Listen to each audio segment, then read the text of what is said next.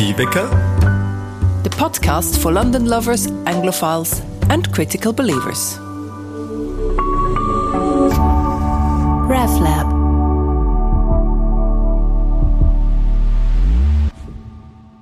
Herzlich willkommen zu einer neuen Episode von More Tea Vicar, der Podcast direkt aus der britischen Hauptstadt. Ich bin Gala Maurer, Pfarrerin an der Schweizer Kirche in London.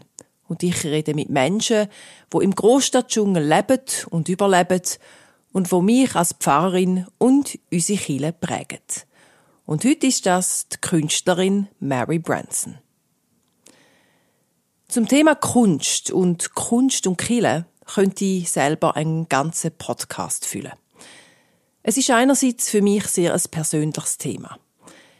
Mein Großvater ist ein passionierter Freizeitmaler und er hat in seinen Ferien große Landschaftsbilder gemalt. Seine Tochter, meine Mutter, hat denn das Talent geerbt. Ich kann mich sehr gut erinnern, wie wir als Kind amix meine Mutter vom Malkurs abgeholt haben oder sogar gerade selber Modell gesessen sind. Auch wie sie in der Ferien ganze Skizzenbücher gefüllt hat und mit uns Kind skizziert und Ölbilder gemalt hat. Auf mich ist das Talent nicht unbedingt übergesprungen. Aber dafür auf meine ältere Schwester umso mehr. Sie hat Kunst zum Beruf gemacht. Ich selber schaue Kunst dafür wahnsinnig gern an. Und es gibt für mich nichts Schöneres, als an einem Montag, wenn es wenig Leute hat, ganz allein durch eine Ausstellung zu gehen. Am allerliebsten im Tate Modern. Vor allem amerikanische Künstlerinnen wie Georgia O'Keeffe oder Agnes Martin faszinieren mich. Und auch ihre Geschichte und ihre Lebensumstände. Und dann ist es noch so, dass ich in einem Pfarramt gelandet bin, wo zeitgenössische Kunst eine besonders große Rolle spielt. Dank dem Durchhaltewillen von meinen Vorgänger und Vorgängerinnen ist die Schweizer Kirche nämlich vor über zehn Jahren zu einem Kunst- und Kirchenraum umgebaut worden. Inspiriert ist das vom Konzept der White Cube Gallery, also ein rechteckiger Raum mit weißen Wänden und viel Licht, wo heute für Kunstgalerien und Museen eigentlich Standard geworden ist.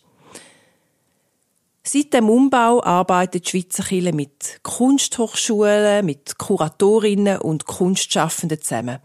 Und es finden regelmäßig Ausstellungen, Wettbewerbe und Künstlerresidenzen statt.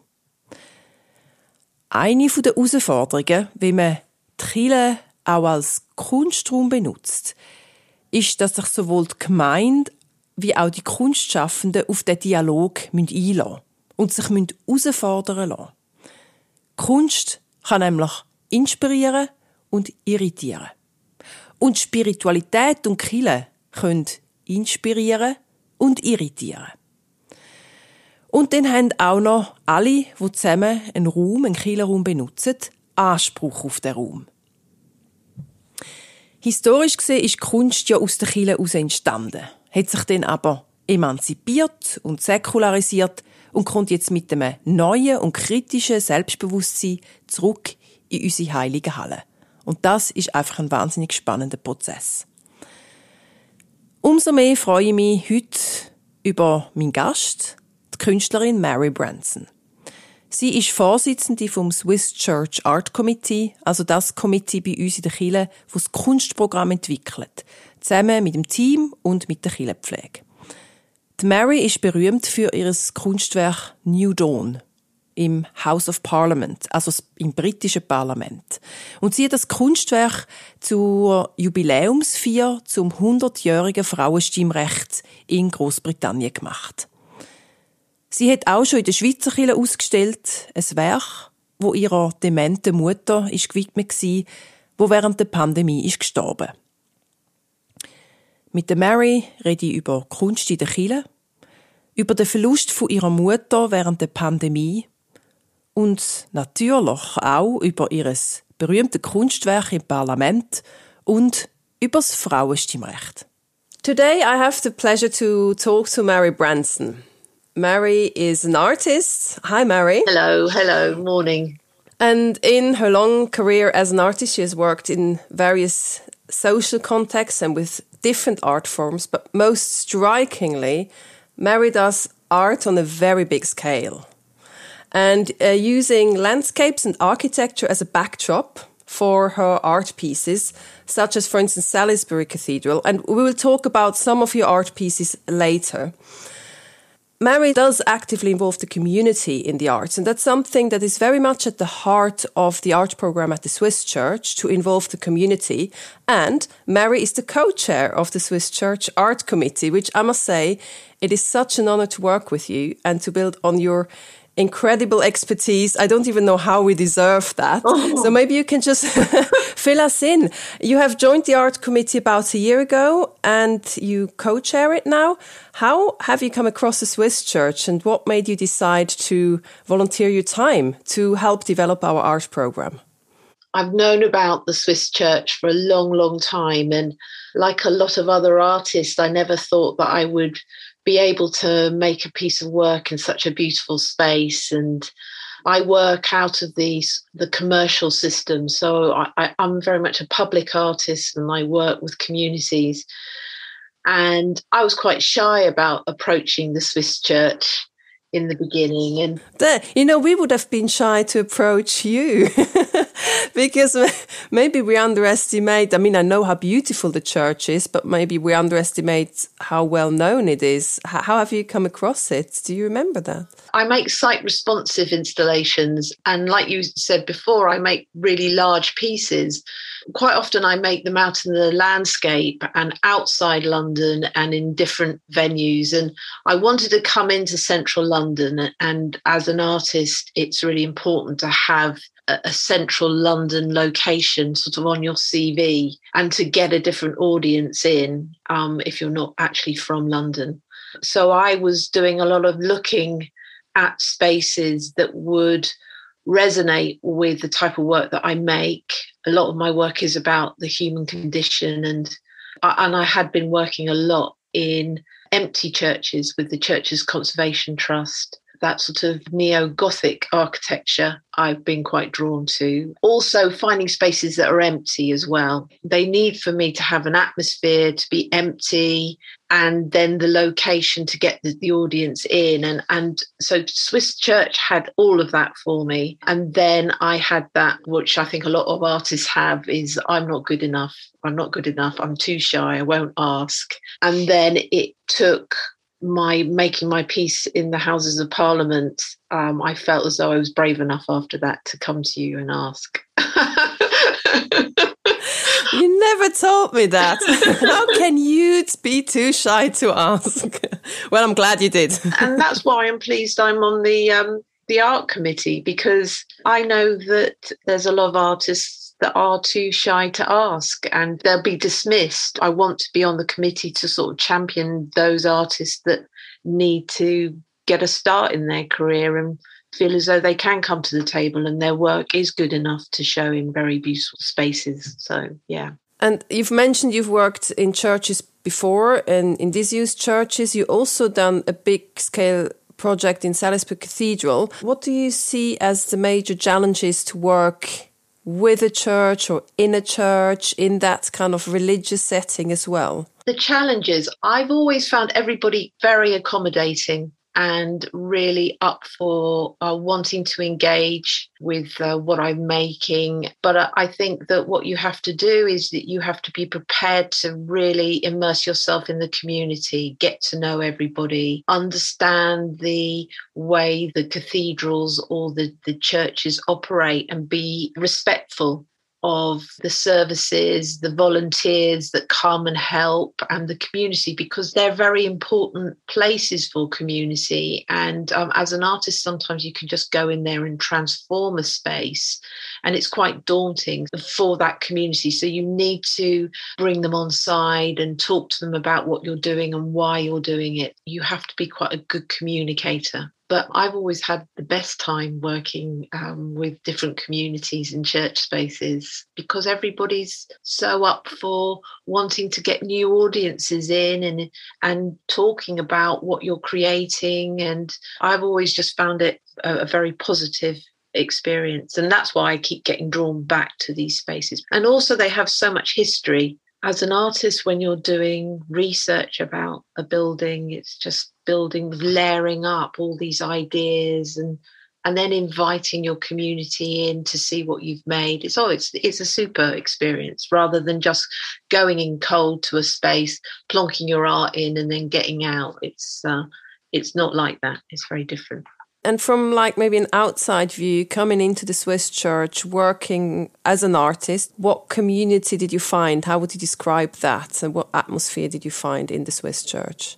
I found it surprisingly open. I didn't know what to expect when I came. Well, I just found it very welcoming and open. And the community that you have there, when I made the artwork, they were very supportive and they came along to the shows and sat and talked to me. And I was also really interested in the the rough sleepers that you have in that area and how you were working with them. I was amazed at how many diverse groups come and hire the Swiss Church Hall as well it's very open. It's very open, and for artists, that's a wonderful experience to have because you can go in there and then you can really create your work without being fearful that you're treading on too many people's toes and you can talk about your views. And yeah it's a great intersection of creativity and then spirituality. Yeah it's good. In 2018 you have exhibited your work, a conversation with my mother in the Swiss church, big, stunningly beautiful boat surrounded by rose petals. And that is a work about your relationship with your mother who has passed away during the pandemic. How did you approach that? And perhaps if, if you want to talk about this also, how, how was this to lose your mother during the pandemic year? Uh, I'm so pleased I made this work because my mum had Alzheimer's for 20 years. So we weren't able to really communicate properly with each other for, well, at least for the last 10 years, she wasn't able to speak. Whilst I was making the piece in Parliament, I had a dream. Um, a lot of my sort of ideas come in that sort of early morning time where you're sort of like half awake, half asleep. And it was very vivid. And I, I heard my mother's voice and I can't really remember what she said, but it felt like she was in the room with me. The actual dream was this boat, an old rowing boat. It had magnolia petals falling around the boat. And then this very sort of loud, clear voice.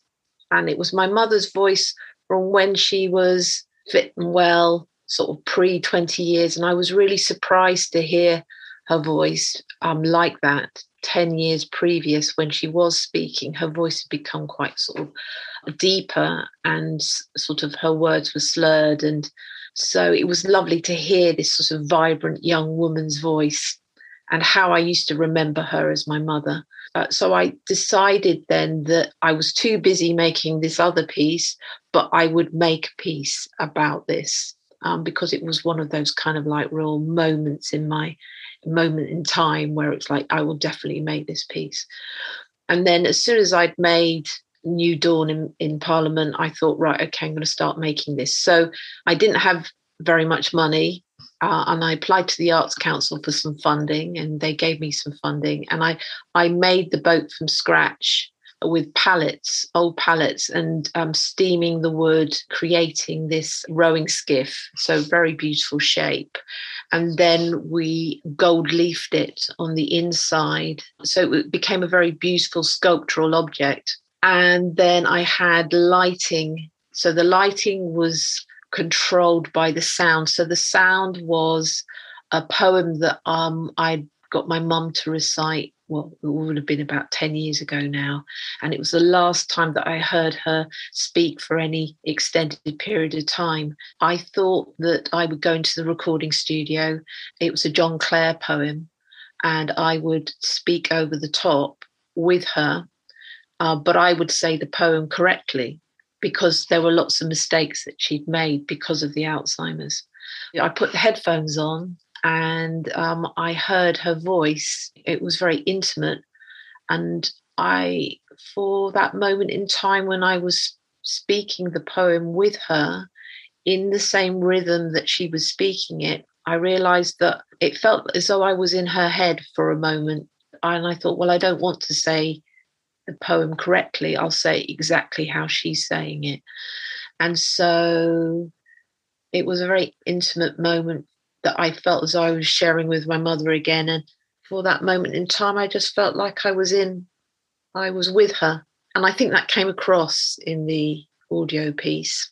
I suppose it felt as though, as we were losing communication with each other through hearing each other's voices. It's a sad piece. It's about frozen grief. I'd been living with losing my mum for such a long time. There was no sort of end to that feeling. And I felt as though that maybe there were so many other people, carers and family members, that were in that same situation where you have somebody that you deeply love that uh, you're losing them, but they're still there. So that's really what the piece was about, and it resonated with a lot of people. And I, I, I toured it um, to other venues, and it's actually I think it's going to Canterbury Cathedral once the pandemic is over. I thought because I'd done this artwork and I had been grieving for such a long time about losing my mum that it would be quite a relief when she finally died last year. But actually, it doesn't work like that. it doesn't. What surprised you most when you actually lost your mother last year? Well, I'm not not to say I, I fell apart, but yeah, I just was fully grieving, and I actually went to get grief counselling it was tough. It was so many unsaid conversations and grieving somebody that you stopped being able to communicate fully with so many years ago. So many unsaid things. I mean, I'd said them, you know, I'd talked to my mother all the time because I was I was caring for her. It's hard to care for somebody when they can't move or speak or it's it's tough. Maybe there are better people at it out there than me, but I found it quite tough. I suppose in my artworks, I always try to be quite truthful about that human condition, and that's one of them, really. And I think a lot of people share it as so many people have to deal with dementia and Alzheimer's in their family. I think everybody's touched by it nowadays. And the pandemic, did it put any restrictions on the way you could grieve? You were allowed to grieve? It complicated the end of her life because I wasn't allowed to be with her when she got very sick the very end. But then luckily the restrictions got lifted off just at literally the last couple of weeks. So i was i was able to be with her every day. And we just got that window where we were able to have a funeral. So we we were lucky. We were very lucky as a family. I mean it was quite strange. You were only allowed i think you were only allowed 15 people at the funeral. I think so many people have had to go through that. So, yeah.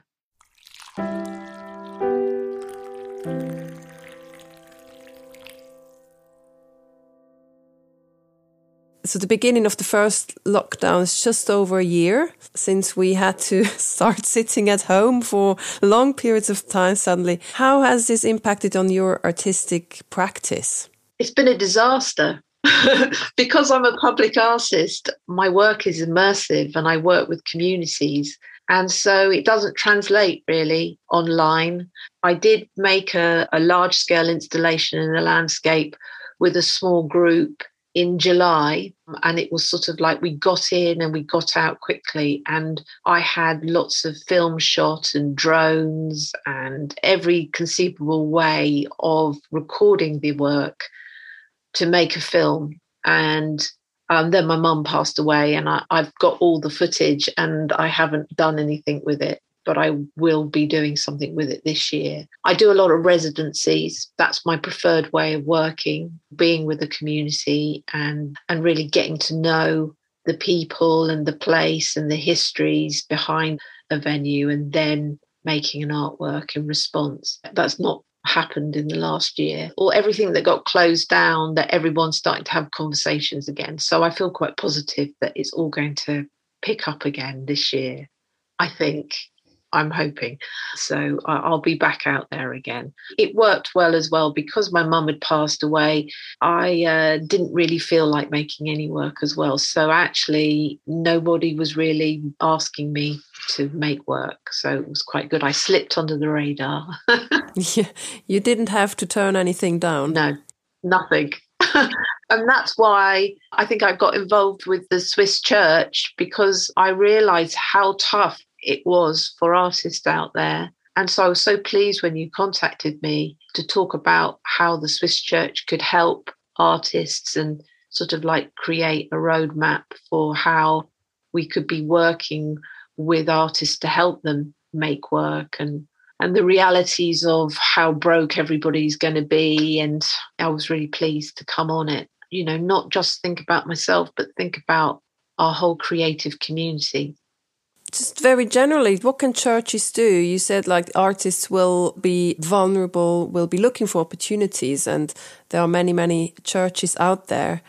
What can they do to help the art community artists recover from the pandemic? Well, first of all, I think it's a two way thing. So I think artists need to get brave and go out there and ask the churches if they would consider having an artwork in. So they need to start the dialogue, find out who the local community leaders are um, that usually look after the spaces or the reverend or whoever and talk to them about the possibility Maybe the other way is for the, the churches to say that they are open to the idea of having artwork and then getting in touch with their local councils or art organizations and then saying, look, this is our church would be interested in creating a dialogue and an artwork with an artist so that they're flagged up because artists are always looking for opportunities, whether or not they're brave enough to get on the phone and actually speak to somebody is another matter. But I mean, my way has always been I look for spaces, I actively look at, I look for interesting uh, churches and spaces that I could create artworks for, and then I'll go and speak to somebody. It's about being proactive, really, as an as an artist. Yeah. And I think for church is also important to be ready to be challenged in various ways. Yeah. Um, the art piece, but also the way that artists work in the space, how they approach it. And it is a constant dialogue, and there can be challenges, and there can be moments where you have to sit down together. You have to be ready as a church to be challenged in your ways and as a community, but then really also benefit from that. Yeah. I think it just brings so much into a church and so much reflection and addition. I am very ambitious about what I create, and I remember bringing um, a conversation up to the Swiss church and putting the boat on top of my mate's van and driving up to London with this huge boat on the van and then dropping it off in Endell Street and trying to get it in there and stopping the traffic and but then also it's this thing about knowing your space well making sure that you can get what you want through the space what you can and can't do Last but certainly not least, we've got a couple of minutes left. You have already mentioned your piece of art that you're probably most famous for in the Houses of Parliament, the glass work New Dawn, and you have created that for the celebration of 100 years of women's suffrage in England. Maybe also to say this is actually in Switzerland, we have listeners in Switzerland, in the UK, and across the world. For our listeners in Switzerland, we are celebrating 50 years of women's suffrage this year in Switzerland. I'm not kidding. 50 years of women's suffrage. So obviously, it's also good to talk to you this year because we have this celebration in Switzerland. You created that art piece for 100 years of women's suffrage. What does it mean to you? What did it mean to you to do that? So it was a residency. I grew up in the 70s where I didn't know anything about women's history and how we got the vote. So when I actually started the the the residency, I was like an open book. I'd heard about Emmeline Pankhurst and uh, Emily Wilding Davison, sort of like the figureheads of the uh, the suffragette movement in the UK. But I didn't really know how we got the vote. And once I started doing the research, um, I realized what a big movement it was. It was over 52 years. There were women that had lived and died and actually didn't get to see us get the vote that had started the campaign. And um, I felt as though I wanted to honor all the women, not the personalities, but all the women that were a hundred years ago. They would have been incredibly brave to have gone out there and tried to petition and uh, promote equal rights for women uh, and the vote for women. So it was a very moving experience for me to sort of learn about this huge movement. Uh, I did some historic research for Parliament, um, looking into the archives, because one of the things I wanted to do was to find out how big I needed to make this artwork. So I went back to 1866 and I looked at how many petitions we'd put in front of the government before we got the vote. So I went up to 1918. And I thought, oh, it would take me a couple of weeks to collate that information. And it ended up being was I was in the archives for a couple of months and it was 16 and a half thousand petitions with over three and a half million signatures. I always thought archives were quite dry and scratchy. Every time I opened up the record books and kept on seeing all these petitions that were put in front of um, the government, I felt incredibly moved. None of these books hadn't been opened before. And um, uh, so I knew that I wanted to make a big piece, and Commons Art Committee were incredibly generous and trusting to allow me to make this huge seven meter by four meter light installation in Westminster Hall, and that's a UNESCO World Heritage Site. So I can't believe really that the work is there still. It's connected to the tide, so it's a living artwork.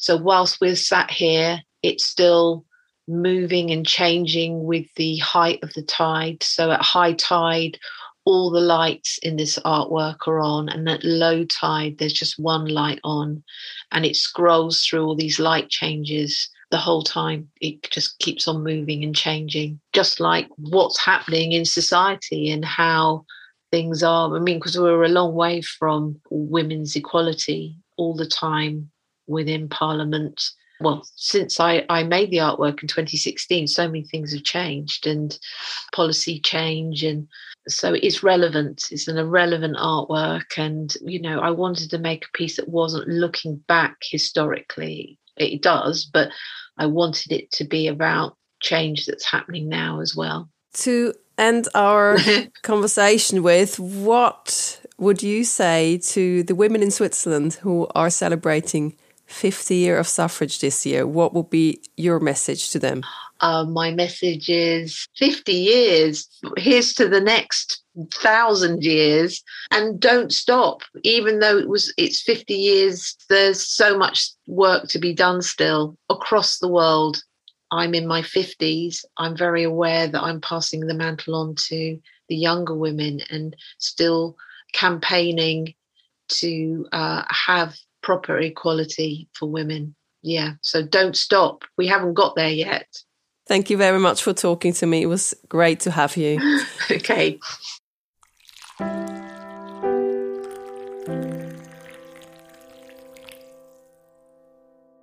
Trauer war eine ständige Begleiterin in dieser Pandemie. Und ist es immer noch. Viele Menschen haben Angehörige verloren oder aus den Augen verloren. Vielen ist die physische oder psychische Gesundheit abhanden gekommen. Und wir haben alle müssen Abschied nehmen. Von Sachen, von Menschen, die uns wichtig sind und uns glücklich gemacht haben. Teilweise vorübergehend, aber auch für eine längere Zeit oder sogar für immer. Es ist ein Jahr vom Abschied nehmen. Und vielleicht, weil alles so schnell gegangen ist, haben wir es gar nicht so richtig realisiert und haben gar nicht richtig können trauern. Oder wir haben das Gefühl gehabt, uns geht's doch im Vergleich noch einigermaßen gut und haben unsere eigene Trauer gar nicht zulassen. Mir hat ein nachher Mensch während der Pandemie mal gesagt, wie wichtig das es ist, dass ich traue, dass ich mir das zugestehe. Und ich möchte euch das jetzt auch ans Herz legen. Trauern um das, was war. Annehmen, was man nicht ändern kann. Und dort weitermachen, wo man etwas ändern kann. Wir sind bald wieder zurück mit neuen Episoden. Bis dann, macht's gut.